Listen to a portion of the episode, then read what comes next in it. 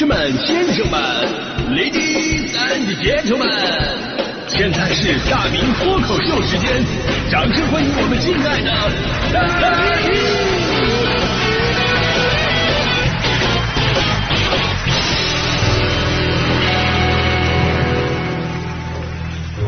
好，欢迎各位来到今天的大明脱口秀，我是大明。啊、今天咱们说的话题呢是孩子那些让你无言以对的提问啊。其实年代不一样了啊，以前我们总是说孩子们你们要听话啊，这个不要乱问问题。那、但是现在呢，我们要鼓励孩子有质疑精神，而可以这么说，就是放眼全中国啊，在儿童时代最具质疑精神的人就是我，真的毫不夸张，真的就是我，真的，因为我我经常因为质疑权威。被老师要求滚出去，没错，因为我小的时候叫小明，我就是那个全世界滚出去最多的男人啊！人家孩子上学的时候，妈妈都认真的呃嘱咐我说，孩子你上课的时候一定要认真听讲。哎，我妈不一样，我妈跟别的妈妈不一样，我妈都嘱咐我，那孩子你多穿点啊，走廊里边特别的冷啊。但不是所有的质疑都是捣乱呢。有一次，老师就问：“哎呀，咱们班上有十一个同学，现在老师带了十个苹果，不能切，不能榨汁儿，请问要怎么才能平均分给同学们？啊，十一个同学，十个苹果，怎么才能平均分呢？大家都没法回答呀，只有我站起来说：‘老师，我滚出去。’老师感动的热泪盈眶，说我答对了。小笑话热热场，大家伙哈哈哈，弹幕走一波，谢谢啊！接下来咱们说点有深度的啊。”其实这些年呢，大家伙已经发现一个问题了，就是孩子们经常会提出一些质疑，而这些质疑呢，很多已经不再是无知的天马行空了，就有的时候真的会让你哑口无言。比如说昨天有个热搜，呃，小学生质疑课本里的牛郎织女，这故事我们都知道啊。这个牛郎本人呢，生活困苦啊，父母双亡，被哥嫂欺负，没有分得家产，只有跟一头老牛相依为命。直到有一天，老牛突然开口说人话了，说：“哎呀，明天黄昏的时候会有一些仙女在湖里边洗澡，你要捡起那件粉红色的纱衣，跑到树林里边等着。可你跑出来要衣裳的那个仙女就是你的妻子了。”次日，牛郎欣然前往啊。结果在这个课堂上，有一个男生就站起来指证了，说：“我记得牛郎这么做是不对，他是要吃官司的，拿别人衣服也就算了，还偷窥别人洗澡。” 确实，你这事儿吧，你要这么一说的话，确实有点怪异啊。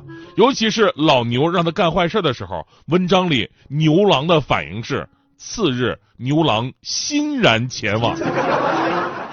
这个“欣然”这两个字用的太精髓了，真的。而且大家的质疑的角度五花八门。有一个戴眼镜的女生还不理解织女为什么要嫁给牛郎，觉得牛郎要文化没文化，要钱没钱，要颜值也没有颜值。这些不是段子，而是一位重庆的小学老师把这段课堂实录发到了社交媒体上啊。最后老师其实很纠结，说这种课文，你说孩子们提出这种质疑，那我该怎么教他们呢？真的，虽然说咱们的文化教育已经有几千年了，但是每个时代都会有一个新的挑战。就你不可能拿过去的思维去引导或者强制现在的人去相信什么。你看这事儿发到了网上，哎，牛郎织女一直以来那种忠贞不渝的爱情立刻就变味儿了。尤其牛郎啊，你看网上看一看，现在已经快变成渣男代表了。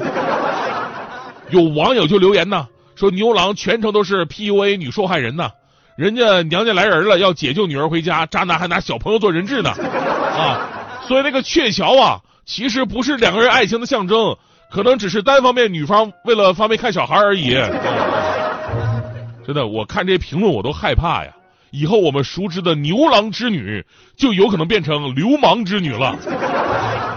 所以呢，此时此刻，公认的校外最佳辅导节目《大明脱口秀》将为老师们排忧解难啊！孩子们啊，请继续相信爱情，牛郎是个好男人呐。这个首先我们应该明白一个道理，就时代是不断向前发展的，人类永远是因为站在巨人的肩膀上才可以看到更远。在我们现在崇尚婚姻自由、感情和责任平等的时代，我们当然不会理解牛郎那个时代的封建行为。但同样的道理，即便牛郎的行为现在看起来很过分，但是要跟比他还早的人类婚姻行为进行比较，牛郎那简直就是冰清玉洁。我跟你说，你要是知道，在历史上我们曾经经历过五种婚姻模式，除了我们现在的一夫一妻制，最早其实是混乱杂婚。《列子汤问》有个记载。男女杂游，不媒不聘，那会儿最初的原始社会是一种完全自由随意的两性关系，跟动物没什么两样。接下来呢，还经历了原始群婚，稍微有点秩序了。但是这种情况之下，兄弟姐妹依然会通婚。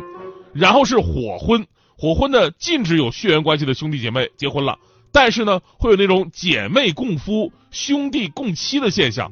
比方说一个经典的故事，三皇五帝的尧为了考验继任者舜。就把自己的两个女儿都嫁给了舜啊，舜你们都知道吧？他的哥哥叫一辉。开个玩笑，开个玩笑。其实就目前为止吧，这些婚姻模式都是我们接受不了的。但是这在当时反而是时代文明的进步。再后来呢，有了对偶婚啊，这个男人可以选择一个女人作为他的主要妻子，女人也可以选择一个男人作为他的主要丈夫。听好，主要这两个字也很精髓啊。